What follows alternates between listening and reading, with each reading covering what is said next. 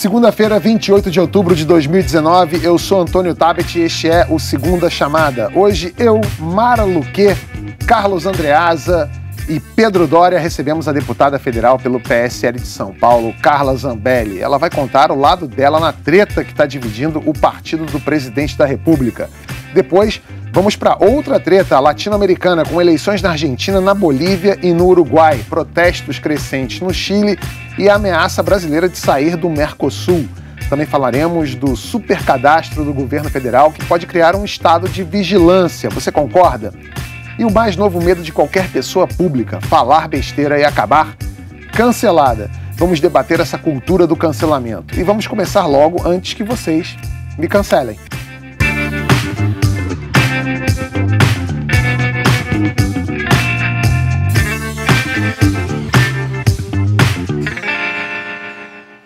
Sem muita surpresa, Alberto Fernandes foi eleito novo presidente da Argentina. É, Bolsonaro, que criticou Fernandes durante a campanha, não quis enviar cumprimentos pela vitória. Disse que vai esperar para, se for necessário, tomar alguma decisão em defesa do Brasil, segundo ele. O nosso presidente considerou uma afronta essa foto que o argentino postou ontem em homenagem ao ex-presidente Lula, preso em Curitiba. É, o Fernandes também voltou a defender a bandeira Lula livre no discurso de vitória. Ô Pedro, essa, essa foto, essa citação no discurso, isso foi o quê? Foi um desafio? Foi uma provocação? Como é que você encara isso? Eu acho que é difícil avaliar porque quem começou foi o Bolsonaro, né? Lá atrás, quando, quando as prévias já apontaram uma vitória do Roberto Fernandes contra o Macri, o Bolsonaro já tinha feito esse comportamento. Agora, que é um comportamento dessa nova direita. O Trump faz isso de vez em quando, né? que é se, se meter na política dos outros. Quando a praxe diplomática é você simplesmente se relacionar, cumprimentar, é, fazer o jogo e manter a cordialidade do convívio entre os países, não importa quem esteja no comando. Agora, isso posto, a coisa está conflagrada até dentro da Argentina. Né? Não só o Fernandes fez essa provocação com o presidente brasileiro, lá com o símbolo do Lula livre, como também soltaram um vídeo brindando a morte do Macri, né? morte política, mas soltaram esse vídeo. Quer dizer, a coisa na Argentina está esquisita e tem um dado que me parece preocupante para o futuro próximo dos argentinos, que é o seguinte: esperava-se uma vitória de lavada e não foi uma vitória de lavada, não. Pois é, as projeções eram para mais de 50, né? E... Exatamente. Foi uma vitória de ali oito pontos de diferença para um governo impopular como o do Macri. É uma vitória apertada que indica um país que vai seguir os próximos anos polarizado. É, se bobear, termina a gente numa situação Essa meio. Essa foi a mais polarizada dos últimos anos, porque os dois juntos dá 90% do, é. dos votos, né? É Quer dizer, uma... Que é um aspecto da, em relação a essa foto, eu acho que é uma provocação. Claro que, é. Bolsonaro. Claro que é. Claro que é. E, e, não é uma provocação surpresa. O Fernandes se posicionou ao longo de toda a campanha é, tentando surfar a onda do Lula livre numa ideia de esquerda hum, latino-americana um movimento legítimo da parte dele. Como também acho que não vejo um grande problema em o presidente do Brasil não ligar para cumprimentar idealmente.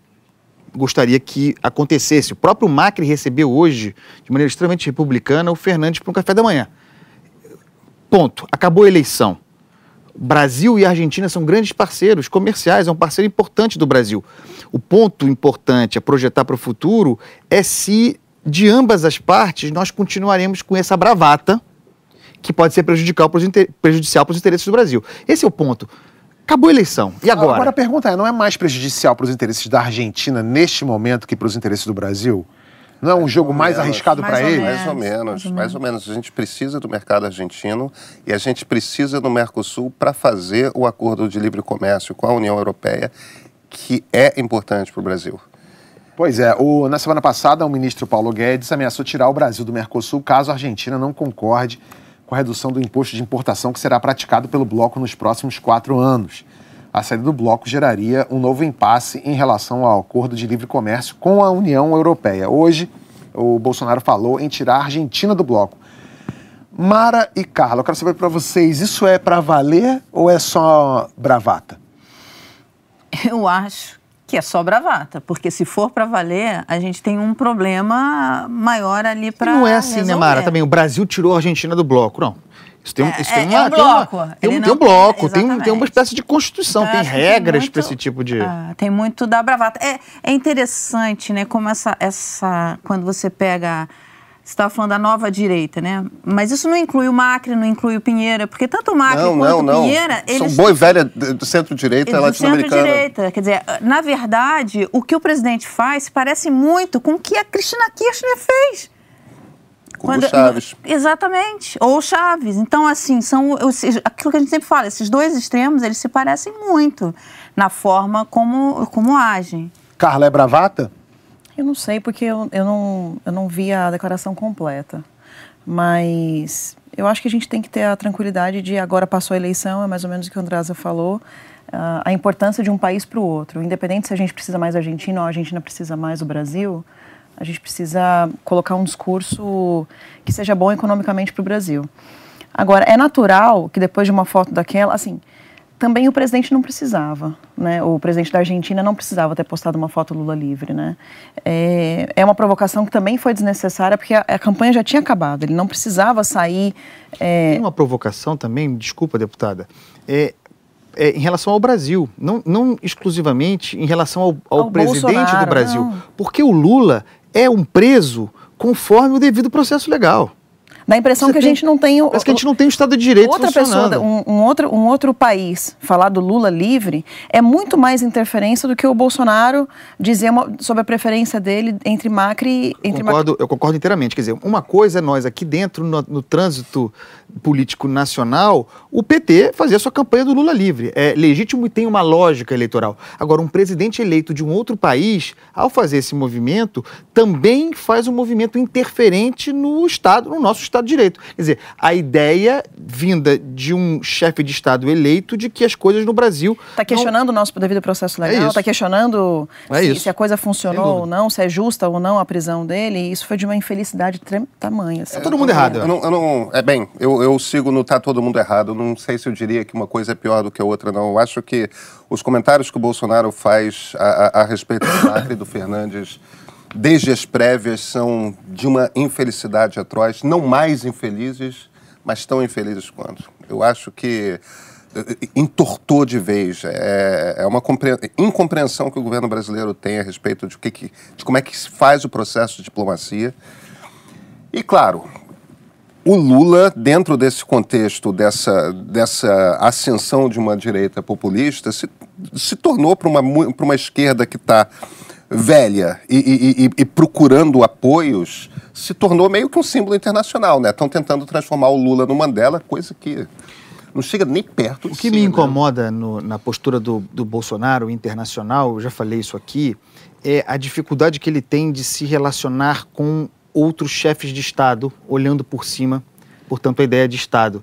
Ele se relaciona com o Donald Trump. Isso. Ele se relaciona Isso. com o, o Netanyahu. Ele se relaciona com o Macri individualmente. Então, atrela o futuro do Brasil, na figura do seu chefe de Estado, ao destino de governante. Isso é um erro estratégico Mas, grave. Se fosse verdade, ele não teria sido tão bem recebido na China e não teria sido tão carinhoso com a China, sendo ah, a China o país que é. existe é.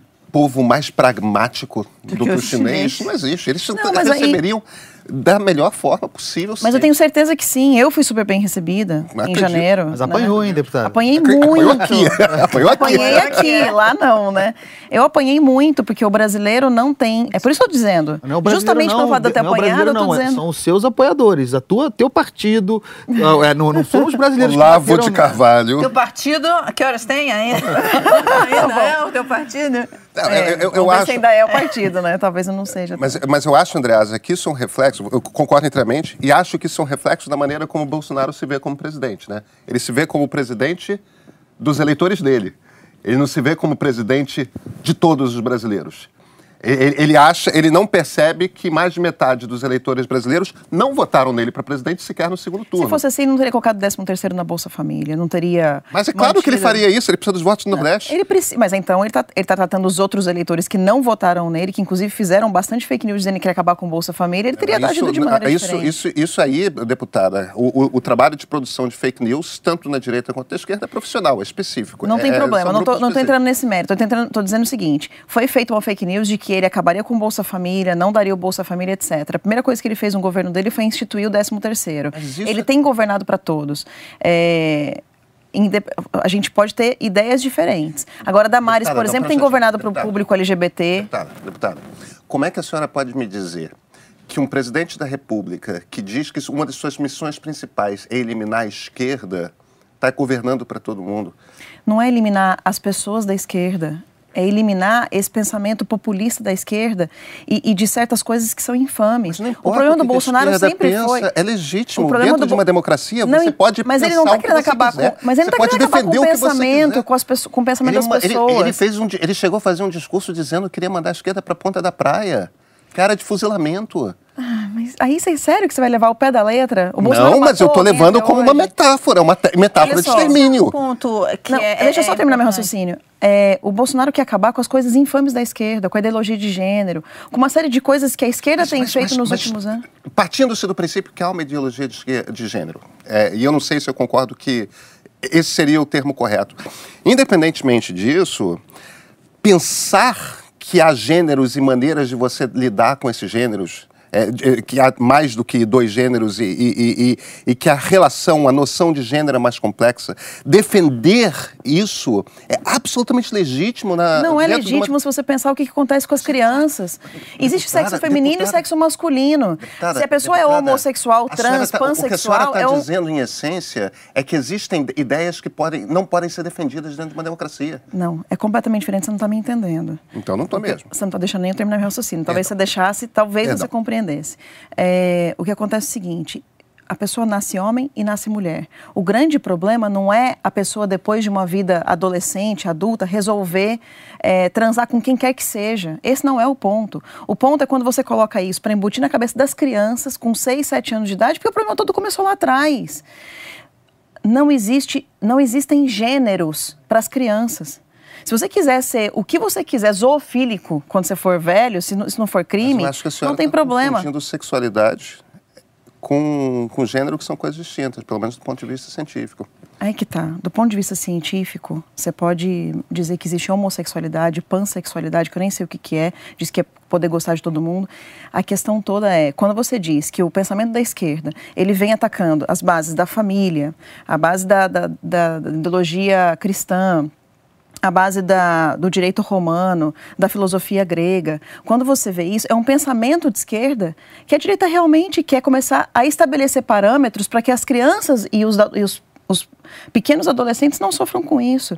Aí você dizer que um presidente quer fazer uma política Mas... pública para poder tentar acabar com isso até a fase adulta da, da, de qualquer ser humano, de qualquer brasileiro, qual é o problema disso? Isso, o problema disso, Não é você deputada, acabar com, com as problema... pessoas da esquerda independentemente de entrar na, na, discussão gênero, etc., que eu acho que, enfim, é, não faz sentido, o problema disso é partir do princípio de que é legítimo para qualquer governo interditar uma maneira de ver a sociedade e interditar o debate entre professores, entre pais, entre alunos, etc. Então, aqui a gente tem Você está dizendo então que um pai, um pai que é, um pai, eh, ele, o, o professor, ele tem total um, liberdade é um para lidar com a criança sobre gênero. É um, a liberdade de cátedra é um princípio constitucional. Liberdade de cátedra é uma coisa que é a liberdade do professor de conduzir a aula dele como ele acha que cabe. As aulas estão sendo conduzidas há anos a fazer produção de, de, de, de, pessoas que pensem, que não respeitem a sua própria família, que não respeitem as polícias, que não re, respeitem a autoridade.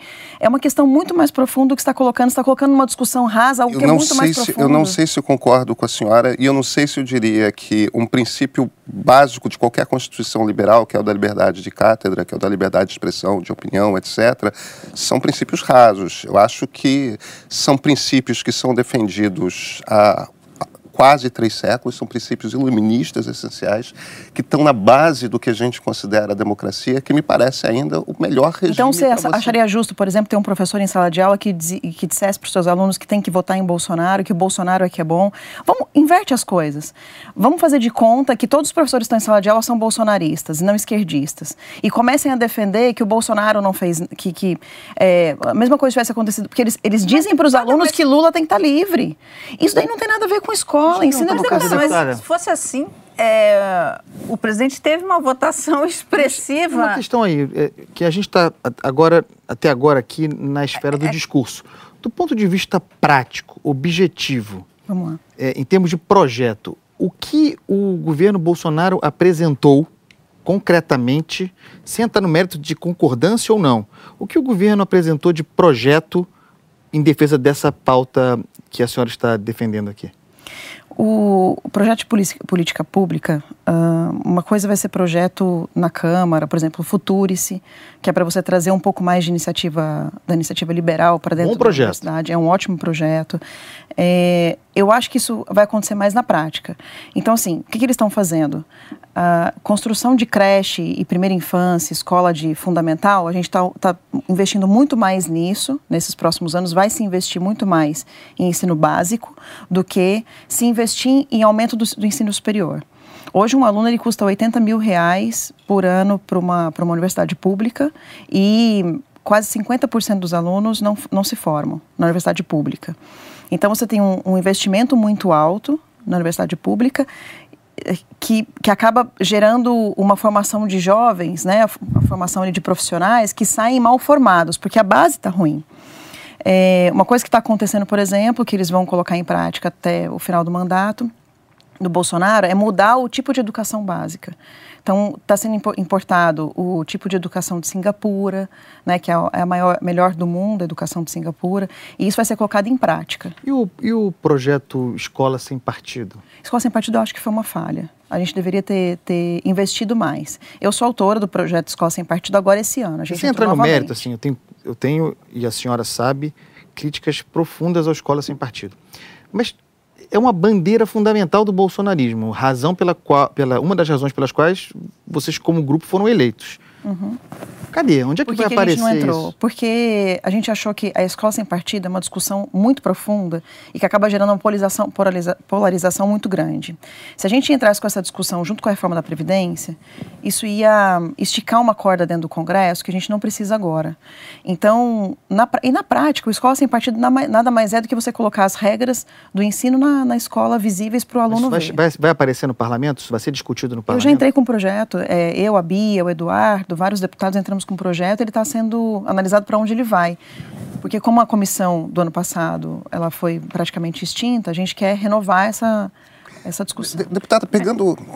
Não, Aí depende mais do Maia agora, Andreasa. Pe pe pegando aqui o gancho do Andreasa, que eu acho que ele seguiu um caminho que é interessante, é a, a, a discussão sobre o projeto, a gente já teve várias vezes, é, já temos ajuda a gente a entender a lógica política por trás do governo. Porque o presidente Jair Bolsonaro se elegeu com a segunda maior bancada na Câmara dos Deputados. Isso é fundamental para qualquer governo. Você conseguir constituir maioria para tocar adiante os projetos em defesa dos quais se sente ter sido eleito. É, qual é a lógica desse primeiro da, do, de passar um primeiro semestre numa articulação muito uma articulação muito acidentada com uma câmara que é conservadora muito mais conservadora do que de esquerda. E no entanto tem imposto uma articulação tão acidentada e aí chega no segundo semestre e provoca um racha dentro do próprio partido do presidente. Quer dizer isso os mais prejudicados são no fim das contas por uma atuação política desse jeito justamente os projetos do governo porque é justamente ali, na, na, na, base que poderia votar por esses projetos, que você provoca cisânia, que você provoca. Não a senhora, evidentemente, mas eu, eu digo o, o, Planalto, porque é o Planalto que está movendo isso. Você provoca cisânia, você provoca descontentamento, é, desejo de vingança em alguns lados. A gente vê alguns discursos muito é, vingativos. Mas qual a lógica política disso, deputada? A coisa não aconteceu de forma planejada. Esse racha não foi planejado. Esse racha está acontecendo porque há três meses a gente está pedindo transparência no partido, um compliance, a gente está pedindo que o balancete seja mostrado todos os meses. Né? Desde o começo do ano, o partido vem recebendo fundo partidário e não tem mostrado com o que tem gasto. É, isso tem sido discutido há muitos meses dentro do, dentro do PSL, de uma forma fechada. O que aconteceu foi que a coisa estourou a partir Sem, do presidente. A partir do presidente. Na verdade, não foi a partir aquela do presidente. Do, aquela fala do presidente, né? Fizeram um vídeo. É, fiz, o cara fez um vídeo e falou: estamos aí junto, eu, o presidente e o Bivar. Né? O presidente Bolsonaro e o Bivar. É, tudo bem, mas Quando... é uma fala do presidente naquele momento dele da saída do, do, Alvorada, no qual ele sabe que tem sempre alguém transmitindo ao vivo aquilo, né? É, mas olha só. É, talvez ali o presidente. Não, a gente tem que se colocar no lugar da pessoa, tem empatia para saber o que aconteceu. O presidente sabe que o, que o partido está sendo investigado, está pedindo transparência, está pedindo um compliance, está pedindo auditoria. O partido não quer fazer. Aí chega uma pessoa e grava um vídeo. O ano que vem tem eleições municipais. Estamos juntos aí, eu, Bivar e o presidente Bolsonaro. O Bolsonaro a coisa foi gravada ali, o Bolsonaro, puxa, apaga aí. Eu não quero ver minha imagem presidente ligada a uma pessoa que está sendo investigada. Ele tem o direito de fazer isso. Ele poderia ter deixado batido, passado batido e ter deixado quieto? Poderia. O que, que aconteceu? Uma semana depois ia estourar aquela operação da Polícia Federal. Não sabia, presidente? Não, não sabia. Mas ele já tinha sido solicitado. Essa, essa operação tinha sido solicitada dois meses atrás. Se ela estourou em Minas Gerais, ela ia estourar em Recife também. É natural. E a presidência do partido está lá. Então, tanto é que a solicitação teria sido feita um, dois meses antes. A gente não sabia do procedimento em si, mas sabia que em algum momento ia estourar. É, a gente estava pedindo tudo isso compliance porque a gente imaginou que fosse estourar. Sobre, sobre verba do partido, deputada, foi bom ter falado nesse, nesse assunto. Como a senhora avalia o partido ter financiado, botado dinheiro no evento CEPAC Brasil, a reunião de conservadores, que foi um evento de campanha do Eduardo Bolsonaro? Como é que a senhora avalia isso? Foi um procedimento correto? A senhora avalia como, como um bom gasto do dinheiro do fundo partidário? Nós conhecemos a legislação. Rolou, rolou muita mentira, muita bravata sobre obrigação de colocar, se não ia para o PT. Bola no chão. A senhora acha uma boa destinação de dinheiro para aquilo como eu não foi? Fui, eu acabei não indo no, no evento porque eu estava tava programada de ir, acabei passando mal, passei a, a, o dia inteiro no hospital aquele dia. Então eu não vi a qualidade do evento. Falaram muito bem do evento. É, só para fechar o raciocínio anterior, se aquela, se o Bolsonaro não tivesse feito aquilo do vídeo, na semana seguinte ia ter a operação da Polícia Federal, e como o Bolsonaro tinha discutido o gasto, a transparência do partido, né, do gasto público, o, a manchete veio relacionada ao Bivar. Teria sido partido do presidente do Brasil sofre a operação da Polícia então Federal. Fez, então ele soltou aquele vídeo. Não foi de propósito. Foi pensado. Não, não foi pensado. Eu não disse isso. O que eu estou dizendo é que se não tivesse tido uma prévia sobre a transparência de forma pública, se a gente não tivesse soltado aquela carta pedindo transparência, etc., não tivesse estourado esse racha, é, a operação polícia, da Polícia Federal teria sido, teria sido divulgada de uma forma diferente. Ponto. Não foi feito por causa da operação, mas ela teria acontecido de uma maneira diferente. Deputada, se o... ah, mas em relação ao CEPAC, é, eu acho o seguinte: a gente existe um dinheiro, o fundo partidário, e ele tem que ser usado na fundação para estudo, para desenvolvimento de, de, teorias, etc. Se aquele evento, de repente, ah, algumas pessoas podem imaginar que não foi o, o, melhor valor gasto, alguma coisa teria que ter sido feita. O que acontece é que a fundação ela tem um milhão de reais para gastar por, por mês, e ela não realizou nenhum evento desde o começo do ano. Enquanto isso, o PT, PCdoB, PCdoB e PSOL, esses três partidos que são a nossa né, antítese, elas, eles estão agindo de vento em popa. Enquanto a gente está aqui preocupado quanto foi gasto no CEPAC, eles gastaram todos os meses anteriores para desenvolver inteligência, para poder, uh, muitas vezes, desenvolver fake news ou desenvolver uh, é, perfis falsos que vão jogar uns contra os outros. Eles estão conseguindo dividir a direita e a própria direita está conseguindo se autodividir. A esquerda está dividindo a direita? Não, estou dizendo que a esquerda ajuda a dividir a direita e a direita está também se autodividindo. A gente é, consegue brigar com nós mesmos. Todo mundo acompanhou aí na, nas últimas duas semanas mais ou menos as brigas do, do seu partido, né, que é da nossa convidada aqui, Carla Zambelli, é, que o PSL rachou né, diante do Brasil e o filho do presidente Bolsonaro, o ex-futuro embaixador Eduardo, virou líder do partido na Câmara. A briga, basicamente, entre o grupo que apoia Bolsonaro pai e o que apoia o Luciano Bivar, presidente do PSL. Na quinta-feira, Cinco parlamentares, eh, parlamentares, entre eles a deputada Joyce Hasselman e o senador Major Olímpio, pediram à executiva do PSL que o Eduardo seja expulso. O Bolsonaro pai disse, inclusive, que ele pode ser um presidente sem partido. O delegado Valdir, já teve aqui no programa, ex-líder do PSL e ex-amigo da Carla, mandou um vídeo pra gente. Roda aí, Bia. Em relação ao motivo do presidente me ter tirado a liderança, as vantagens são, sem dúvida, o, o, a chave do cofre do PSL, da liderança do PSL, e depois, na sequência, com certeza, ele já manifestou isso, a chave, a chave do cofre do partido. O motivo é financeiro, é grana. O presidente quer o controle da, da grana nas, próprias, nas próximas eleições municipais e estaduais. Se fosse isso, o Bolsonaro não teria sido eleito é, com o dinheiro sobrado, sobrou dinheiro, devolveu para o fundo partidário. A gente não estaria nem um pouco preocupado. Eu não estou nem um pouco preocupado com o fundo eleitoral. Eu fui eleita assim um, um centavo de dinheiro público. É, e outra coisa, o problema nunca foi o dinheiro. Existem dois problemas distintos. Um é a transparência do partido, o PSL ter fundo partidário, e o ano que vem tem fundo eleitoral, e não apresenta a nenhuma, nenhuma conta, nenhuma prestação de contas. Esse é o motivo, isso é partido. Outra coisa completamente diferente é a Câmara. E aí acho que o Andreasa conhece bastante isso, que é como que o partido se movimenta e se estabelece dentro da Câmara. Quando isso aqui explodiu, que a gente pediu transparência, eles trouxeram este problema para a Câmara, para a governabilidade. E foi aí que o problema existiu.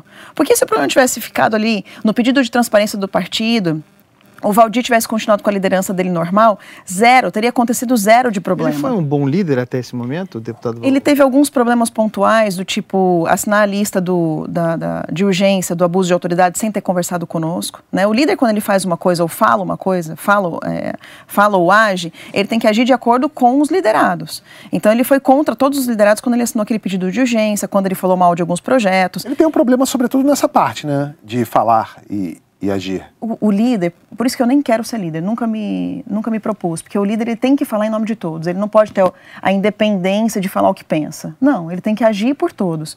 Então, quando ele trouxe esse problema da transparência aqui, para cá, para as comissões, começou a expulsar a gente de comissão, pegou todos os militares e tirou da, do pele dos militares, que é uma das principais pautas deles. É, tirou o pessoal da educação, o Carlos Jordi e a Cristoneto da Comissão de Educação. Me tirou da Comissão de, de Código de Processo Penal. Uh, começou a obstruir votação, obstruiu a votação contra o governo. Aí ele trouxe a discussão da transparência para dentro da liderança dele. Tem como, tem como resolver esse problema? Quer tem. Dizer, a, a, a senhora acha que o PSL, como partido do governo Bolsonaro, ainda é viável? Que é possível pacificar esse partido? É ou, possível. Ou, ou a gente vai rachar para um novo partido ou para uma migração para um outro partido de aluguel? E eu, Sim, quero, eles... eu quero emendar essa pergunta ah. do Andreasa com outra, porque vendo de fora, eu tenho a impressão, quando eu olho para o PSL e leio as notícias do PSL, eu tenho a impressão que o PSL está dividido é, numa metade, não sei se é exatamente a metade, mas assim, numa parte que é extremamente fiel ao Bolsonaro, ao bolsonarismo, aos, aos dogmas e, e, e, e ideologias que levaram Bolsonaro ao poder, e uma outra parte que é muito menos fiel, é mais oportunista e que está de olho, sim, numa, numa graninha que vier por aí. Tá, ótima pergunta. É, vamos lá por partes. Não são duas partes, tá? São três. São três grupos, na verdade. É, o grupo que é muito fiel ao Bolsonaro, e aí. Do qual a senhora faz parte? Eu faço parte. E aí, independente de discordar pontualmente de uma coisa ou outra, mas no todo a gente está junto. Que a gente acha que é importante manter essa unidade. Dos 53 parlamentares, você teria quantos aí dentro? A gente teria 22 aqui, tá? Aí a gente tem um pessoal aqui do centro, que é o pessoal que é fiel sim ao Bolsonaro, mas ao mesmo tempo tem todo um problema de sair do PSL. Não quer sair do PSL porque, por exemplo, no Espírito Santo, a Soraya, a Manato uh, já, já estabeleceu todos os diretórios ali municipais para a eleição do ano que vem. Então é o pessoal que precisa de base eleitoral. Eu não preciso tá, de base tá eleitoral. Com, e que está com um problema prático para resolver. Prático. A Daiane Pimentel também vota com o Bolsonaro, mas ela está com um problema prático porque o PSL da Bahia está todo distribuído e arranjado para o ano que vem já. Se ela sai do PSL, ela, ela perde essa base eleitoral. Então ela é quase, ela é, ela é fiel ao Bolsonaro, mas é refém, entre aspas, do PSL. Refém não do PSL, mas de uma estrutura partidária que, que os nossos, nossos, nossas regras são assim. Tá. E aí você tem uma, um, um pessoal ali que eu considero que seja o Heitor Freire, porque foi ele que vazou o áudio do presidente, quando a gente ligou para ele junto do presidente. Ele olhou para mim e disse: é, Carla, o que o presidente pedir, eu sou, eu sou grato a ele, porque eu estou aqui por conta dele, então eu faço tudo que ele pedir. É, então, o Heitor Freire, a Joyce, que, enfim, deu uma facada nas costas dele, o Bivar, por ser o presidente do partido, apesar dele não ter agido pontualmente contra o presidente, é, o Júnior Bozella, porque enlouqueceu mesmo, e. Valdir. E o Valdir. Então, esses cinco. É um grupo, então, de é um cinco pessoas. Um grupo de cinco. Cinco pessoas que estão aqui com esse pessoal, que está próprio pró-PSL, pró-PT, é mais ou menos isso, e que está assim, desde agora, a Joyce acabou de abraçar um, uma, uma, um pedido do PSOL, e falou que vai ajudar o PSOL a derrubar o PL da, dos militares. Então, assim, nesse nível, né? Então, tem esse grupo aqui de cinco, tem um grupo aqui, sei lá, você tem 22, a diferença está aqui, entendeu? E aí tem uma pessoa ou outra que a gente ainda está tentando entender o que, que é. Mas a grande maioria que está aqui no centro e que assinou também a nossa lista, a gente tem 32 pessoas já que estão conosco. Então tem 10 ali que assinou para o Eduardo ficar, querem que o Eduardo fique, não querem essa bagunça. É possível, sim, que se a gente separar esses cinco, o restante. Separar significa tirar do partido. Não, não. Separar que eu digo é. Continua nas comissões. Olha só que interessante. O Valdir tirou esse pessoal da comissão né, tirou gente da comissão, começou a falar em expulsão e etc. O Eduardo Bolsonaro pegou o partido, ele devolveu as comissões para todo mundo, não mandou ninguém embora da liderança, não está gastando o dinheiro. O que o Bolsonaro disse naquele, naquele áudio que as pessoas eh, divulgaram de uma forma cortada, se você ver, ele falou assim: olha, é, o pessoal do lado de lá tá com cargo, tá com dinheiro. Eles estavam oferecendo dois, três cargos na madrugada para quem assinasse a lista do Valdir. A Joyce, passou, a Joyce, com mais algumas pessoas, passou de casa em casa dos deputados na madrugada de quarta para quinta, quando estourou o negócio, para dizer: olha, se você quiser dois, três cargos na liderança, você tem. O grupo de vocês não ofereceu nada? nada. Não, não tem aqueles cargos nada. que a Bia Kicis tinha uma lista com cargos no Ministério do Minas e Energia e, e, e os, no Ministério da Economia? Em todos os, os estados tem isso. Cada estado Sim, do, mas do o Brasil... momento de você oferecer é um momento muito chave, né? Não, é pressa um pouquinho. Quando, você está misturando as coisas. Uma coisa é... é, é, é... A Bia Kicis é a única, é a única deputada do, do PSL. Ela não tem por que oferecer cargo para outra pessoa. Uma discussão é o PSL, é o rastro do PSL. Outra discussão completamente diferente é apoio para as pautas do governo e falar, ó, oh, você está na base do governo, então você tem cargo. É, o que acontece é o seguinte, a gente tem aí não sei quantos mil cargos para distribuir, no, que são cargos federais, nos estados. Você tem INCRA, você tem IBAMA, você tem uma série de coisas. A gente está precisando de gente técnica, gente boa. É, você, você oferecer, falar, olha, você é deputado aqui de Brasília, você quer, por exemplo, tentar colocar um currículo no, no, no INCRA? De, não sei se Brasília tem INCRA, mas assim, é, outro dia me pediram, Carla, a gente está tentando colocar um superintendente no INCRA de São Paulo e não temos um nome. Eu mandei três currículos lá de gente que sequer conheço. Não é cargo para mim. Os cargos nas agências regulatórias que vão, que vão ter que mudar o ano que vem entram nessa negociação? Não existe negociação. O que acontece é o seguinte: você manda o currículo. Você, Mara, pode mandar currículo para o governo. Se o currículo for técnico, se for bom, ele vai passar. Se não for bom, não vai. É... Deputada, realmente não está de... claro para mim qual é a diferença entre o que um lado faz e o que o outro faz. A diferença, sabe qual é? É que loteavam os cargos e diziam assim: você pode colocar um mentecapto aqui que a gente vai, vai contratar. Essa é a diferença. O... É técnico, você diz? É um técnico. É um critério técnico. Só que é, é um critério técnico.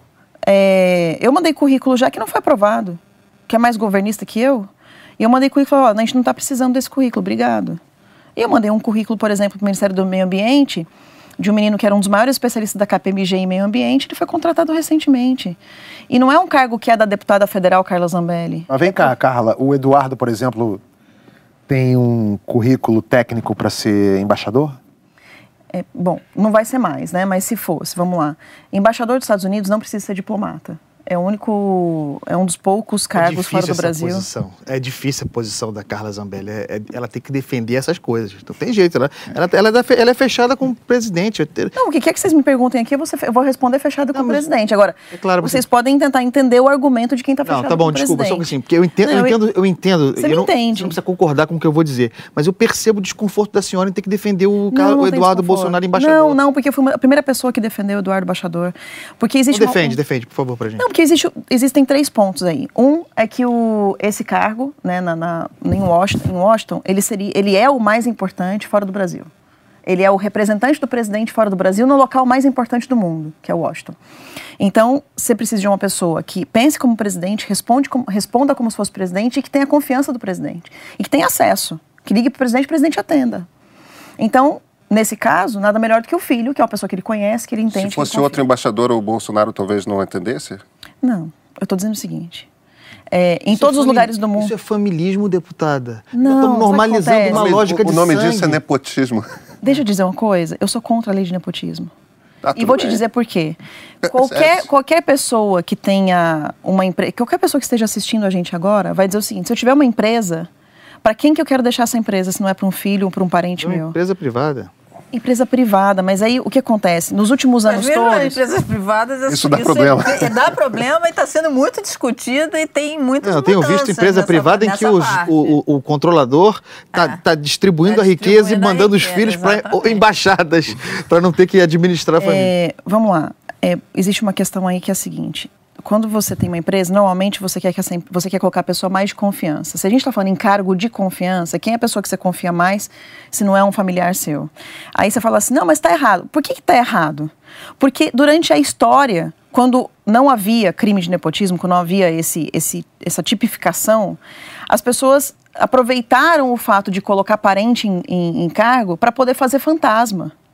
E aí criou-se uma esfera de que se é, se é parente, não serve para trabalhar. Não, o nepotismo não é impessoalidade. A questão da impessoalidade, é um princípio fundamental, é da, não, nepotismo. da república, da democracia. Deputada, só, o... eu não quero convencê-la não, mas assim, um, um dos pilares fundamentais da ideia de república é a impessoalidade. Impessoalidade por meio da qual se possa indicar alguém para um cargo por méritos e relações de confiança que podem ser quebradas e por isso o presidente detém o cargo, independentemente de vínculo sanguíneo. Até porque se acontece um problema é para evitar um, um, desconforto do presidente da República de tirar o embaixador. De, de repreender o embaixador. O, Bolsonaro não tem, não tem problema nenhum de repreender ninguém. Eu tenho certeza que não tem. Eu tenho certeza é... que não Mas tem. Mas é, só, é só a gente fazer uma leitura se Bem fosse o filho do presidente, do ex-presidente Lula ou de, do ex-presidente Dilma, enfim, é, isso cai na. O, o filho do ex-presidente Lula era, era um cara que tirava cocô de, de zoológico, virou, virou milionário. E Não, até mas hoje. O Eduardo tá Bolsonaro é um escrivão de polícia, deputada. É só isso que é. ele é. É só, só, isso. Que... Claro, só isso. Desculpa aos escrivães de polícia, viu, gente? É... Não, mas tudo bem. Não, mas ele não em é cima de um escrivão de polícia, ele é o mesmo na polícia. Ele é o mais bem votado do Brasil. Ele é um cara claro, que fala inglês Ele é filho do presidente Ele entende política. Ele tem pós-graduação Ele não fala inglês fluente. Ele não fala inglês fluente. O, o, o inglês dele é bastante ruim. É... Ele fala. Olha só. Mas é, é um inglês bastante. No conservadorismo, antigamente você tinha o filho do, do rei de uma determinada assim, de um determinado não país. Tá mais no antigo regime, né? Bom, eu sou conservadora, então você pode, a gente pode até não estar no, no antigo regime, não, mas, mas a senhora é antidemocrata. Não, não, mas ninguém está então, falando em ser antidemocracia. Não, mas tá o antigo regime era antidemocrata. Você está falando de absolutismo. Eu estou falando do antigo regime.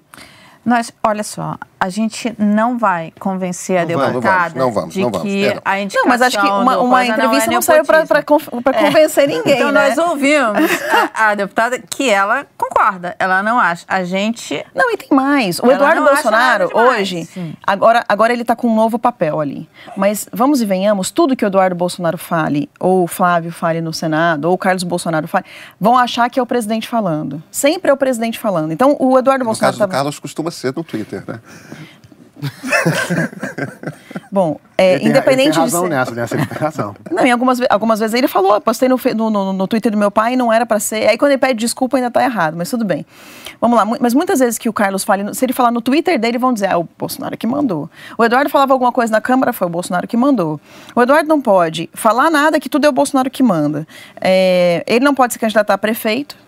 Então, assim, ele como deputado, é, vive uma, uma, situação complicada dia a dia, porque ele tem que se cuidar de tudo que ele fala, se cercar de tudo Mas que é o acontece. Filho do presidente. é, é, o ônus é o ônus. Que é agravado pela condição de ser político.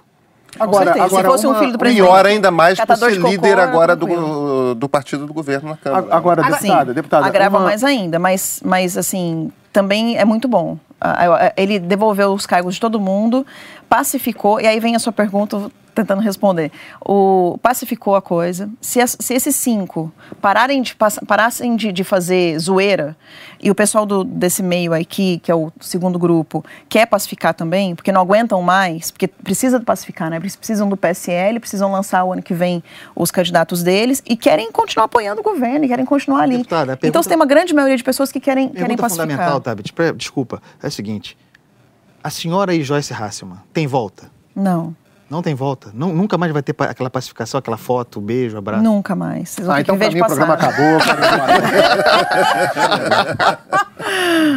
não, não tem. Eu vim aqui só pra isso. Você queria? Não, tô... E uma declaração de paz, né? Deixa eu te dizer uma coisa. a mão para a deputada Rojoyce. Eu tenho zero de problema com ela. Não tenho mais mágoa, acabou. O que ela fez comigo e continua fazendo, sempre vai continuar no passado. É pessoal dela comigo, eu não vou retrucar, não vou atacar ela. Ela pode fazer o que ela quiser. Ela não vai conseguir achar um fio de cabelo contra mim, ela vai continuar procurando, não vai achar. É, eu estou movendo um processo contra ela, porque ela me chamou de abortista publicamente, então eu estou pedindo para ela provar isso.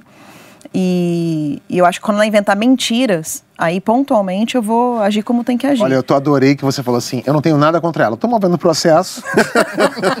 pessoalmente, pessoalmente. Alguma coisa quanto você tem. Agora, eu tenho uma boa e uma má notícia para você em relação a isso que você falou aqui de nepotismo, impessoalidade. Ah, a ruim primeira. Ah, é, é, é, por acaso é a mesma. É o Queiroz. que o Queiroz prova que você não precisa ser parente para né, dar a merda, né? E tá dando merda. É, o ex-chefe do gabinete de Flávio Bolsonaro apareceu de novo é, em áudios dele agora, com um interlocutor não identificado, foram publicados pela Folha de São Paulo e pelo Globo. Num dos áudios, o Queiroz parece preocupado e diz, aspas, o MP tá com uma pica do tamanho de um cometa para enterrar na gente. Um outro áudio, no mês de junho, ele explica como pedir cargo é, no gabinete do Flávio Bolsonaro. Roda o VT aí, Bia. Mais de, de 500 cargos lá, cara, na, na, na Câmara, no Senado. Pode indicar para qualquer comissão alguma coisa, sem vincular a eles em nada, em nada. 20 continhos pra, pra gente caía bem pra caralho mesmo. Caía bem pra caralho, entendeu? não precisa vincular ao nome. Chegar lá e, pô, cara, o, o gabinete do Flávio faz fila de deputados e de senadores lá, pessoal para conversar com ele. Faz fila. Porra, é só chegar, meu irmão, é, nomeia fulano aí para trabalhar contigo aí. Saláriozinho bom desse aí, cara, pra gente que é pai de família. Puta que pariu, cai igual uma uva. Eu acho que ele queria dizer que cai igual uma luva. É, o Flávio Decarol. É que uma uva às vezes é doce. É, depende da luva também pode ser. De, deputada, eu sigo sem entender muito a diferença de como que um grupo lida com cargos e o outro. É. Aí, aí a pergunta que eu quero fazer o Queiroz é a não representa ninguém no grupo. Se aqui Mas vazou não é esse o que áudio? parece. Ah, o que mostra é que ele tem uma eu nem conheço muito esse homem. grande. Mas eu quem você conheço, acha que vazou é. esse áudio? Isso é, faz parte desse grupo dos cinco? É alguém querendo. Nada. O bom da gente é que a gente nem precisa de intercept, né? A gente mesmo vaza. Isso é verdade.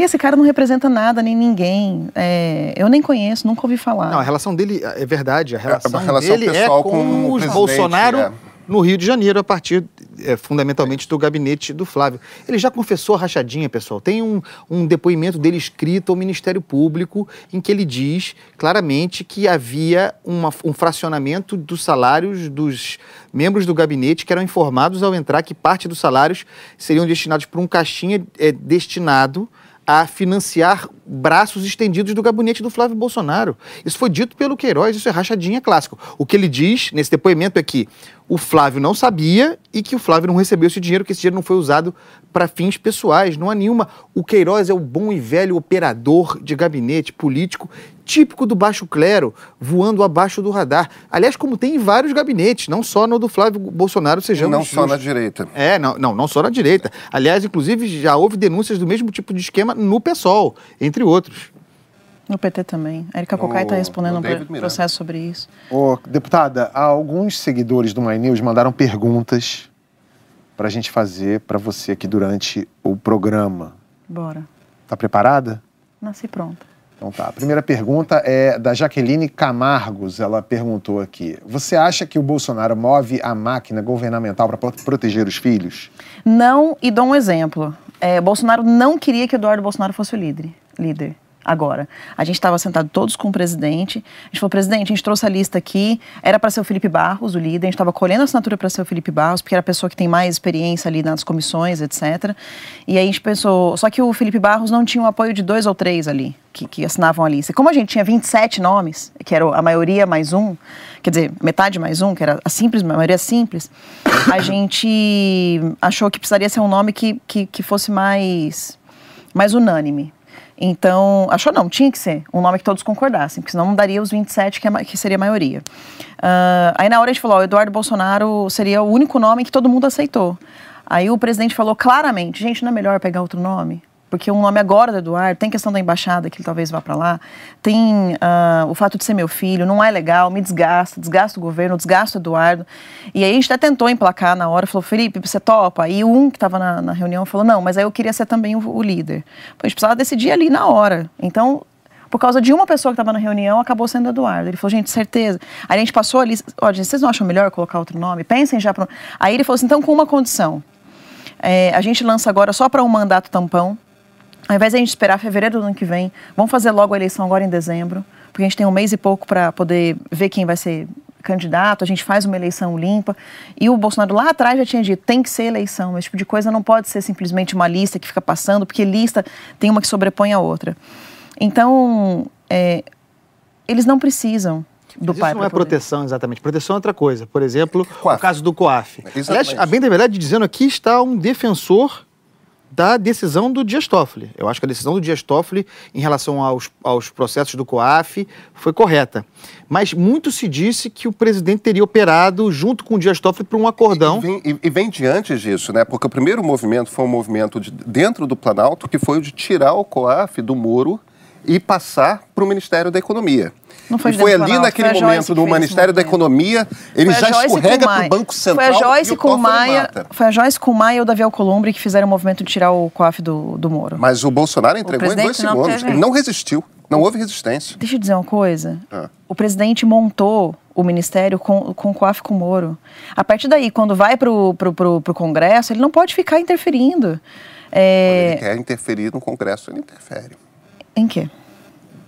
Não, ele, ele é um. A reforma da Previdência ele interferiu pra, pelos policiais, pelas forças de segurança. É um bom no, exemplo. Naquele destaque foi uma, uma, página vergonhosa da, da história é um recente do, do Brasil. Mas não tem tantos casos, não. Eu concordo não que não tem. Não tá Mas no caso do COAF, por exemplo, falou-se de um acordão é, é, do qual não tenho informação. Eu acho que o STF, o Toffoli usou o, o caso do Flávio para poder liberar um monte de gente. Mas como que ele usou?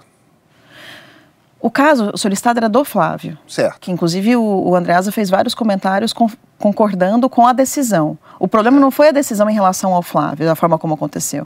O problema foi que ele estendeu aquela decisão do Flávio para várias outras pessoas no qual o processo legal tinha sido tranquilo, é, tinha sido ah. legal, o processo teria sido legal. Então era para decidir um caso sobre o Flávio, eles estenderam essa decisão. Sabe onde que usou o Flávio uma ambiguidade? o presidente, você achou? E... Não, usou o Flávio para poder dizer, olha, estou fazendo essa decisão. Ficou, ficou parecendo um acordão, mas não existia um acordão. Sabe onde por que, que, eu, por que, uma... que o Bolsonaro ia querer livrar as outras pessoas se a decisão era correta?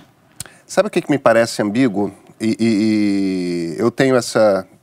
E, e de repente eu estou errado em perceber uma ambiguidade. Quando, você, quando a gente vai para as redes uh, sociais bolsonaristas, existe um discurso extremamente crítico ao, ao STF, justamente nesse sentido de que há um acordão que aí mistura coisas como COAF, como segunda instância e tudo mais, é, fazendo uma leitura de que o STF estaria derrubando o combate à corrupção que houve no Brasil ao longo dos últimos anos. E parte das redes sociais é, bolsonaristas começam a fazer um discurso, ó, oh, precisa fechar o STF. Não estou dizendo que sejam legitimadas pelo governo, mas um discurso até golpista mesmo. A gente tem que fechar, isso aí, essa turma tá. O presidente, e, e, e é um bocado isso que eu queria falar, o presidente, quando ele realmente acredita numa coisa, ele fala, ele fala diretamente, é, ele fala sem. Não importa quem seja o interlocutor. Ele tem se segurado muito, tá? Tudo bem. Então ele não mas, fala mas... tudo. Ele fala boa parte, fala coisas que talvez as pessoas O, o meu ponto é, nesse caso de essa, esse aparente é, é, colapso da Lava Jato, esse aparente fim da busca de luta pela corrupção no Brasil, sobre esse tema, o presidente parece incrivelmente mudo. É, o próprio Olavo de Carvalho, que alguns meses atrás falava, como ideólogo é, principal do governo, que alguns meses atrás falava de, da importância dessa luta de é, contra a corrupção, hoje fala que isso é apenas um detalhe, que é importante é a luta contra o Fórum de São Paulo. O importante é a luta contra a esquerda. É, Aí ele coloca da... o ministro Moro, o, o Sérgio Moro como ministro da Justiça, sendo que ele não está preocupado com nada disso. O ícone do combate à corrupção está no Ministério ah, da Justiça, não, mas ele não tá a, mais... a relação do presidente da República com o ministro Sérgio Moro é uma das piores, se não for a pior, dentro da esplanada dos ministérios. E, e o ministro tem se mantido calado. Você viu o discurso do, do, do, do, do presidente da ONU? O quanto ele enalteceu a figura do Moro? E todas as vezes. Não, você, é só você ir para o Planalto, você vai ver todas as vezes tem um discurso que o ministro Moro tá, ele enaltece a figura do Moro de novo. Nisso. Eu acredito. Tá bom.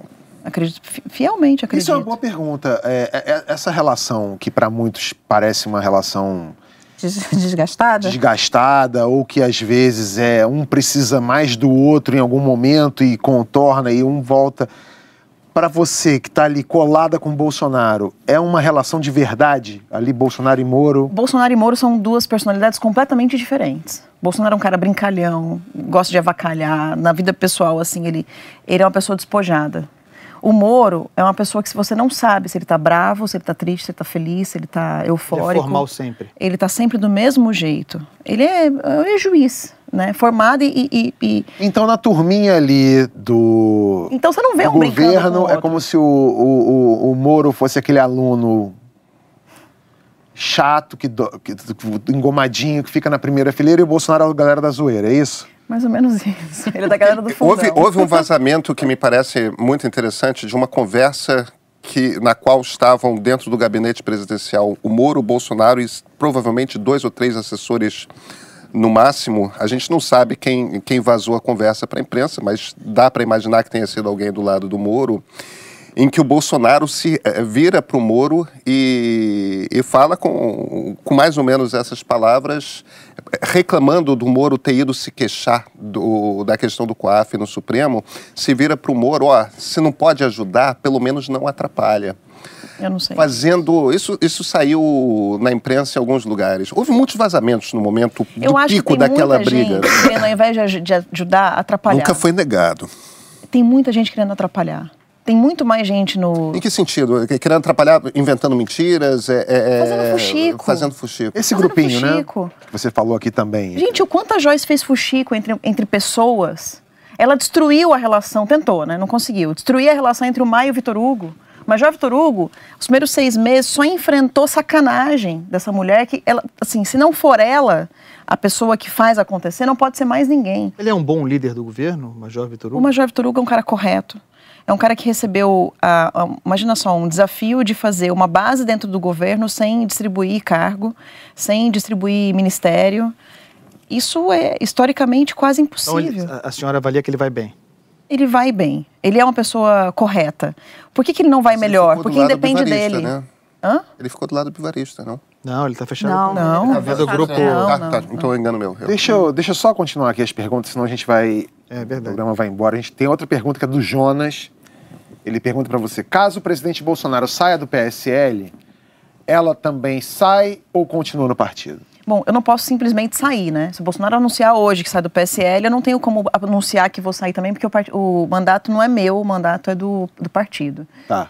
É, então, um deputado federal, ele pode até entrar com um pedido de, de, saída do partido, eu posso ser expulsa também. Pode mas... alegar algum grau de constrangimento, de cerceamento dentro do, dentro do partido para poder sair. Posso dizer que eu estou perdendo as comissões, né? Que tentaram me expulsar de comissões, etc. Mas é algo que ainda não foi testado, é uma tese que ainda não foi testada, ainda não foi testada. na justiça. Né? É. A Tabata. E aí, a Tabata está na mesma situação. Ela, ela pegou exatamente a nossa, o que a gente começou a usar é. de argumento e usou para ela e parece que vai dar certo. É, você sai sem nada, né? Você sai sem tempo de TV, sem fundo eleitoral, sem nada, mas a gente não tem interesse nisso. Então a gente deixaria tudo e sairia só do partido, mais ou menos como o Frota saiu. O Frota foi expulso, mas ele assinou. Praticamente foi um acordo ali de expulsão, né? Para ele poder ir para o PSDB. O nosso caso seríamos o, os 20, 22 deputados e a gente iria assim para onde o presidente for. É, mas aí tem algum partido já no horizonte? Eu acho que o Bolsonaro está negociando junto com a Karina Cufa, mas a gente não sabe. E a ideia de criar um partido? Que a senhora acha? Eu tinha até falado sobre isso. Eu acho que, eu, assim, eu gosto das coisas criadas do zero. Eu acho que é mais fácil você construir do zero do que você tentar pegar uma coisa e, e reconstruir ou reformar. Então, só que é muito difícil, porque para você criar um, algo do, do, zero, do zero agora, você dependeria do, dos governadores que acabam meio que controlando os TREs, entendeu? Uh, e, e, ninguém quer que tenha um partido que já nasça com 22 deputados e com a força de ter um presidente e tudo mais, né? Isso às vésperas de uma eleição municipal. Exato. Então é mais fácil você pegar uma fusão de dois partidos pequenos do que criar do zero. E deputada, a terceira pergunta é da Natália Andrade. Ela pergunta como ela conseguiu a vaga para o filho dela em escola militar sem a criança ter feito a prova. Que boa pergunta. É, 10 a 15% das vagas no colégio militar são através de concurso. E 85% são através de pessoas transferidas, militares, filhos de embaixadores, filhos de diplomata, que vão para Brasília e precisam de uma vaga para os seus filhos. Uhum. Então, o meu caso é só um caso de 85%.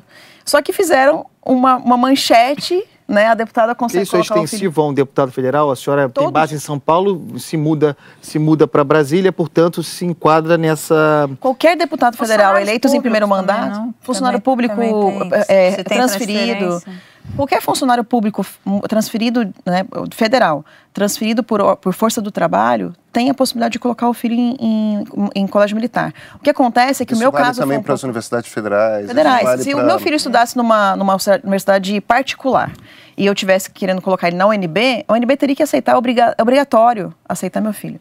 O que aconteceu de extra e de algo diferente que não acontece com os outros é que eu não coloquei ele no comecinho do ano, né? Quando então, não fiz aquele trâmite em novembro, dezembro tal. Eu fiz isso em março, porque apareceram é, ameaças de morte muito fortes de um grupo pedófilo que tinha feito o massacre de Suzano, inclusive responsáveis pelo massacre de Suzano, é, de uma rede de pedofilia da Deep Web, e queriam matar meu filho, e eu estava desconfortável de mantê-lo em São Paulo, porque em São Paulo é muito mais difícil fazer a segurança de, um, de uma pessoa é mais caro, é mais complicado. É, é, minha casa não é segura lá, minha casa não tem muro. Então eu trouxe ele para Brasília e mudei toda a minha vida, tirei ele da vida dele para poder trazê-lo para, desculpa, levá-lo para Brasília. Então não, tem, não teve nada de errado.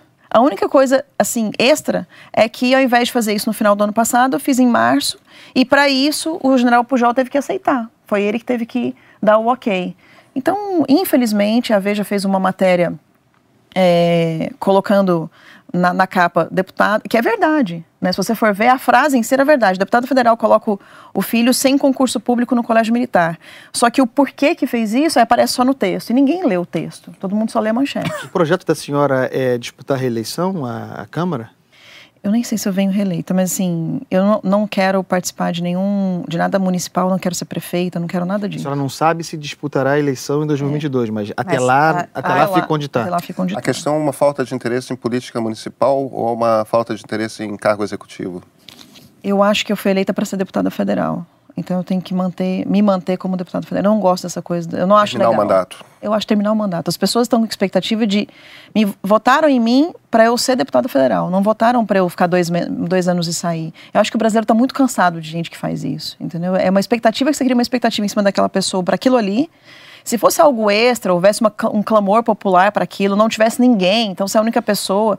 Mas não é o caso. Você vota onde, deputada? Em Mariporã.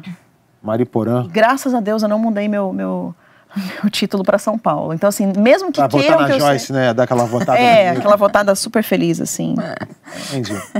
Bom, uma estratégia muito usada por alguns governos é também comum às crianças. Em vez de reconhecer os erros, quando dá merda, apontam um dedo para o outro. Quebrou o vaso, foi o gato. A economia está ruim, culpa dos imigrantes. As pessoas fogem do país, é culpa do capitalismo.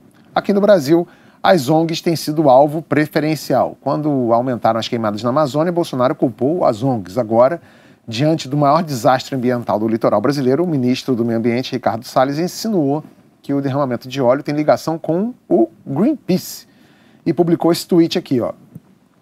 Tem umas coincidências na vida. Parece que o navio do Greenpeace estava justamente navegando em águas internacionais em frente ao litoral brasileiro, bem na época do derramamento de óleo venezuelano eu gostei do Greenpeace, né? Notável uh, o talento do pessoal para alguns trocadilhos.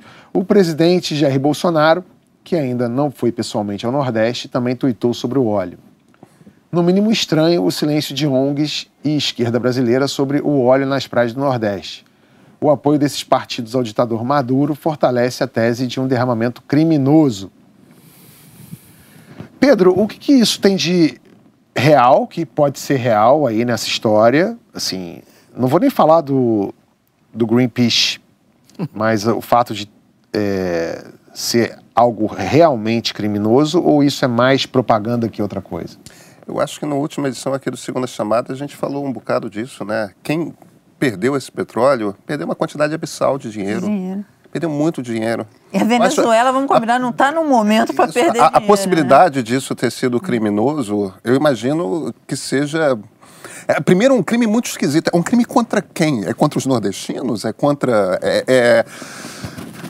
Isso provavelmente foi um acidente. É, é... O acidente é criminoso, é um crime ambiental. Sim. Isso, é, mas é um crime de responsabilidade. De responsabilidade. É um, é um, crime por omissão. Não é um atentado, você Não é um atentado. Uma outra dimensão do crime possível também. Não dá para descartar que tenha sido um, um vazamento criminoso, mas podia ser um carregamento ilegal é, se, a, se, a, se, se, acercando de alguma fiscalização que poderia resultar numa multa tremenda é. e o sujeito despeja ser, o óleo. Ser. Quer dizer, não dá para descartar que tenha sido criminoso. O problema, é, o, o problema é a demora inegável em reagir à barbárie e isso aconteceu da parte do governo e dos governos estaduais também, e o uso político do fato, que político ideológico do fato. Todo mundo jogando para a galera em rede social enquanto o drama está lá com voluntários botando a mão na lama. E eu, eu, o que eu sinto falta, e aqui a gente presenciou um pouco isso, é da posição do presidente como um presidente. É, da posição que ele toma. Quando ele, ele baixa e começa a entrar nessas coisas do tweet, ele, ele, ele deveria ir ver o que aconteceu, ele deveria, vamos investigar o que aconteceu e não ficar Veja só, aqui no começo do, do programa, a gente começou falando sobre o, o peso das declarações é, do presidente nas questões econômicas, nas questões internacionais, no relacionamento internacional. E aí, em cima das declarações, as declarações, as declarações, vem a, a gente foi para um, um assunto que nem estava na pauta, que era escola sem partido, e a outra coisa. Então, assim, as declarações acabam tirando o foco dos verdadeiros problemas. O presidente ele não assume uma posição de estadista. E nesse momento era um momento tão importante, porque depois de todas as tretas internacionais por conta de Amazônia e tal, era uma hora dele se colocar tweet... como de fato preocupado com as questões ambientais no Brasil. Esse tweet aí foi o, o presidente ou foi o Carlos? Boa pergunta, não sei. Você não sabe? Eu acho que tá com cara de Bolsonaro, porque ele faz aqueles aqueles risquinhos ali, sabe os itens, os tópicos? Ah, ah quando tem os tópicos. Que não, presidente. Eu não, não tô dizendo assim, toda vez que tem tópico, só é ele, né? Só, se não, tiver é, tópico... O Carlos é mais torrente, torrente né? Mais aquele despejo de... de... Eu achei com uma cara de Carlos isso danado. Pra mim e, e de repente acaba, assim. O, o Carlos vem, aí acabou o espaço, ponto. é, não, brincadeiras à parte, eu acho que... Uh, não, o presidente ele escreve daquela forma ali mesmo e eu acho que ele não quis dizer assim, ó, ah, eu não estava resolvendo o problema do, do, do, derramamento de óleo naquele tweet, né? Aquele tweet foi um comentário solto. E o comentário solto é, realmente as ONGs ficaram mudas. Assim, você não vê, a, a, as pessoas que falaram, por exemplo, defenderam Macron, né? É, não estão agora defendendo o Nordeste brasileiro. E eu não gosto de transformar isso numa guerra política. É, Mas a, a senhora acha que o governo reagiu rapidamente ao drama? Eu escutei um, um especialista falando anteontem na Globo News que o falaram, ah, podia, poderiam ter usado imagens de satélite e tal. Ele falou, olha, muito provavelmente esse óleo foi derramado a 500, 600 quilômetros da costa, de, 30 dias antes. E não dá para ver, você só vê a hora que chega na costa mesmo. É, eu vi a movimentação do governo tentando correr o mais, máximo que pudessem para poder tentar fazer alguma coisa. Marinha, né, todas as Forças Armadas de uma maneira geral.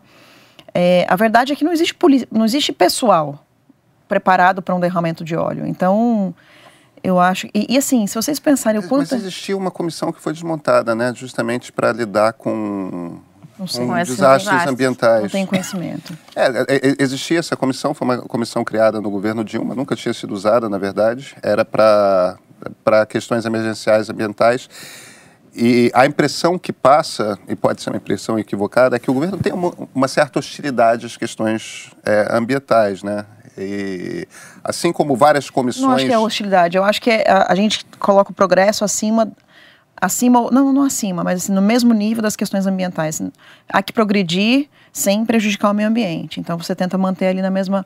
Estou fazendo essa observação sobre, sobre demora é, da, de reação do governo em relação a esse desastre, porque, e eu falei sobre isso, eu tenho uma lembrança de, no caso de Brumadinho, o governo, haver, o governo haver se mobilizado rapidamente, de maneira satisfatória naquele aquele caso. contato com Israel, houve uma reação. Trouxe, é verdade, é verdade. Houve uma boa reação. A gente tem que reconhecer. O governo reagiu, se mobilizou, os israelenses vieram. Foi, foi, uma coisa bem sucedida. Agora, nesse caso aqui, eu tenho a impressão, e talvez, e, e devo dizer que também a imprensa demorou a, a dimensionar, sejamos justos, a gente não tinha noção. o tamanho do, do, do negócio. Porque começou com uma coisa é. pequena, é. de repente você viu, estava no Nordeste inteiro, né? Começou com uma coisa muito pontual. Então, acho que talvez houve um, um julgamento de um tamanho pequeno e de repente aquilo se tornou estrondoso. É, talvez tenha acontecido isso mesmo. Eu acho que tem que se investigar se é criminoso ou não, de onde veio já se sabe, né? Três pontos da, da, Venezuela, quem derramou e como fazer, mas principalmente... Já se sabe que veio da Venezuela? Eu acho que já sabe que o petróleo é venezuelano. É, veio é, segundo estudos da, não sei se é o FRJ, alguma coisa assim. Não, o que é venezuelano parece que... Não, o petróleo é, venezuelano são é... três, três lugares na Venezuela. É um petróleo betuminoso, né? É. É, a composição química dele é específica é. De, um, de um petróleo venezuelano. Eu acho que uma coisa é a investigação criminosa e outra coisa completamente diferente deveria... E está sendo, né? O Ministério da Saúde já está atuando. Então já há um, uma... Como é que a senhora avalia a gestão do ministro Ricardo Salles à frente da pasta do meio ambiente? Não é um tema que eu seja especialista. Então, eu não posso opinar sobre algo que eu não sou especialista. Eu vejo ele como uma pessoa que está agindo de uma maneira. Por exemplo, a gente não pode. É complicado você falar de uma coisa que você não entende, né? Eu não entendo de meio ambiente, então não adianta eu, eu querer dar uma de especialista. Mas com base aqui. na informação que a senhora tem. Com base na informação que eu tenho, eu, eu acho que ele está conseguindo balancear bem progresso com o meio ambiente. E, e, é muito mais do que só o meio ambiente em si, né? O, o, o, ministério em si, ele lida com umas coisas, por exemplo, parques nacionais. Eu conheci pela primeira vez o, o parque aqui da a concessão nacional do, do Bondinho, né?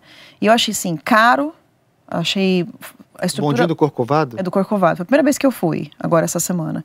É, eu achei muito caro a entrada, então assim, uma é coisa meio é elitista. É o ICMB, o Instituto Chico Mendes que, que já Exato. Então assim, está na mão do, do, do, Instituto, que sempre foi esquerda, mas que nunca se preocupou em democratizar aquele espaço. E aí você chega lá lotado os cariocas, de... Os cariocas têm, têm desconto para na questão da democratização, é, é caro para o turista, para quem vem de fora. Os cariocas pagam metade, se não me engano. É, né? tem um... Metade tem... já é caro, eu acho. Eu acho muito caro. Quanto e o tá presidente também acha. Quanto está a entrada? Ah, foi mais de 100 reais. Acho que 120 por aí. É caro. É caro. E aí, para quem mora aqui, 50 reais acho caro também. É. Acho que tinha que ser coisa de 5, 10 reais, sabe? E... Porque ali tem uma concessão, né? A exploração concessão. do bondinho, ali é uma concessão, uma concessão privada. privada. E aí. É, assim, você entra lá, tem lotado efeito, de loja. Tem um elemento lucro aí, né? Aí você tem. Está ah, uh, lotado de loja lá, então assim, tem, deve ter algum tipo de lucro em relação ao aluguel das lojas. Você não tem escada rolante para os lugares, então muita gente subindo escada normal. A acessibilidade não é, não é boa, Havia, apesar de né? ter. Não, está quebrada. Está quebrada. Quebrado. E o elevador são dois. É um elevador bem Cinco pequenininho. pessoas. É. é. um escândalo. Mas eu queria fazer uma pergunta é, sobre ministério. Vou botar a senhora ainda mais no fogo.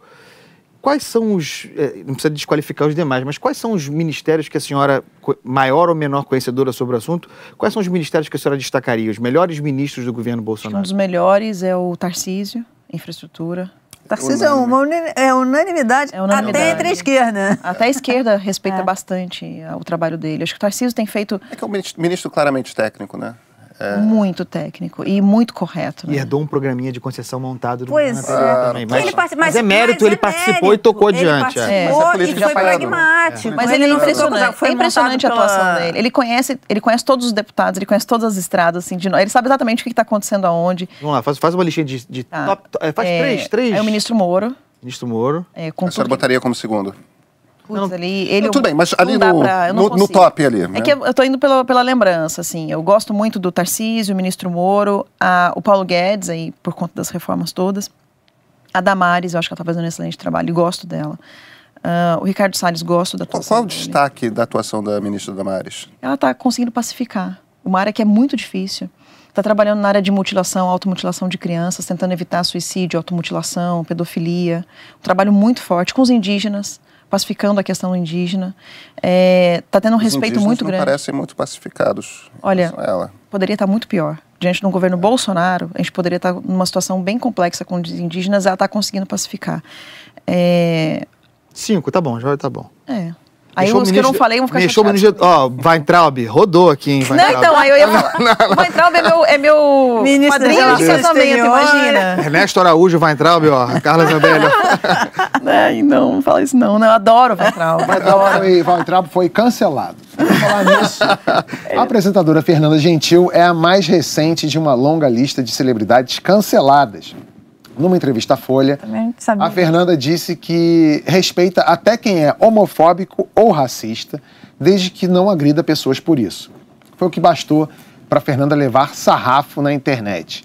No meio da semana, já tinha rolado cancelamento póstumo. No livro Raul Seixas, Não Diga que a Canção Está Perdida, o autor JB Medeiros sugere que Raul teria dedurado o parceiro Paulo Coelho para os militares. Coelho passou duas semanas sendo torturado em um porão da ditadura. O fenômeno, como tantos outros da cultura pop brasileira, é importado dos Estados Unidos. Já se fala numa cultura do cancelamento. Se um famoso pisa na bola, o povo trata logo de cancelar o cara. Ele vira um pária, alguém para ser ignorado e soterrado pelo esquecimento. Andreasa, já tentaram te cancelar? Não, porque eu não sou famoso, então não corro. Como não é famoso? não corro esse risco.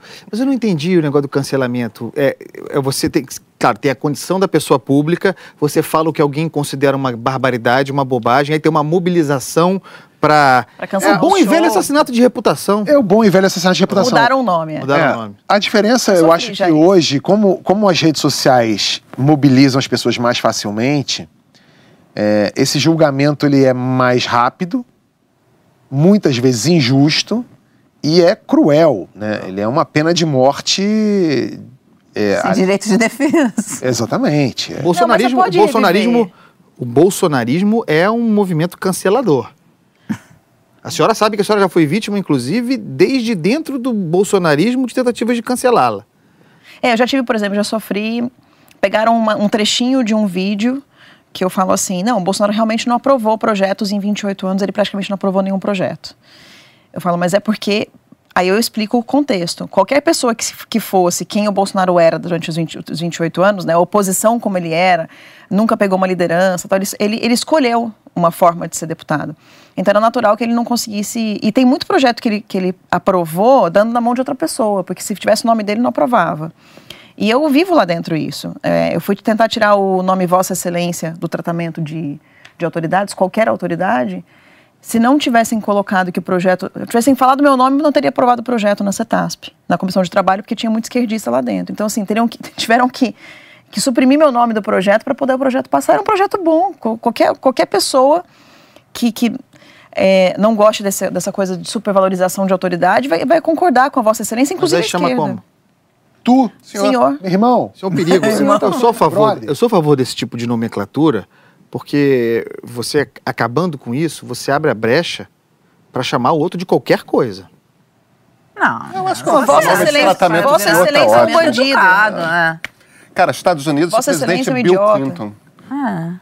George é. W entendeu? É, é, tem país, Mr. President.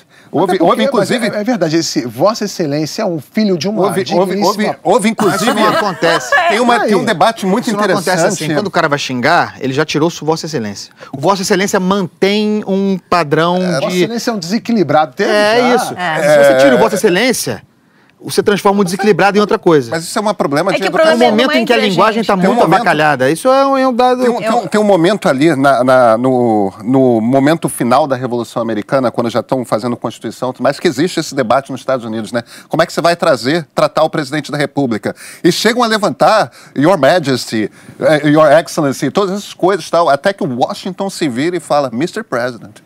É, o presidente. Nesse, nessa vez, o Washington errou. o, que eu acho, uma perda de tempo, realmente, é, é você perder esse tempo com Vossa Excelência. Eu também acho. Vossa sei lá o quê, e o cara na lista do Odebrecht é o brocha, é o feio.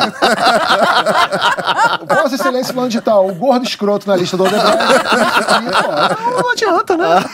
Não adianta, sim, né? Vossa Excelência. O cara é um ai, merda ai. na lista do Odebrecht. Mas essa coisa do cancelamento é. Eu nem conheço essas pessoas que você falou, tá? Mas o já sou, por exemplo, na época do colégio militar, dessa, dessa notícia do colégio militar, que eu não pude explicar, né, que ficou aquela manchete, é, saíram 68 notícias no mesmo dia que teve a delação do Palocci, teve, tipo assim, 31 do Palocci, mais que o dobro sobre, sobre meu filho. E... Tem uma característica do Twitter também, que é, diferentemente do, do Facebook, que você começa aquele troço e está todo o diálogo lá embaixo, como o Twitter fragmenta tudo, você tem que explicar 97 vezes, qualquer Mil vírgula vezes. que. É. Você não pode editar o é. tweet original se você tiver dado uma derrapada, deixado alguma coisa ambígua. E a, a, vira uma bagunça. Não adianta explicar 4 mil vezes, porque é. as outras 4 mil pessoas não terão e meu alcance lido. é muito maior no, no Facebook. É? Muito maior. No Facebook eu alcanço três vezes mais pessoas, que é um público mais fiel. E o Twitter é uma coisa meio aloprada, assim. Eu ainda não Ótimo. sei como é que funciona muito bem o Twitter. Conversa com o Carlos. gente, o programa vai ficando por aqui. É, Para quem é membro, a gente vai continuar essa conversa daqui a pouquinho sobre dois assuntos aqui. A gente vai falar um pouquinho do Chile, que a gente não acabou não, acabou não falando, porque de Argentina a gente já foi para o PSL, a gente pulou o Chile. Vamos falar rapidamente sobre o Chile. E vamos falar sobre um assunto que a deputada gosta muito, que é Lula. É, ah, tem novidade que começou hoje também para os membros, tá? Para esse grupo que é membro do canal, Amara Luque está antecipando o programa Ajuste de Contas. O programa é gravado toda segunda e vai ao ar na quarta. Para quem é membro, acompanha a gravação toda do Ajuste de Contas. É isso, né, Mara? É isso. Vai, vai acompanhar a plateia virtual, vai acompanhar ver o Garrone brigando com a gente. Excelente. Então é isso. Até semana que vem. E se você é membro, fica aqui que a gente vai falar sobre Chile e Lula. Tchau, tchau. E se não é? Se não é, vira membro agora, Tchau. pô.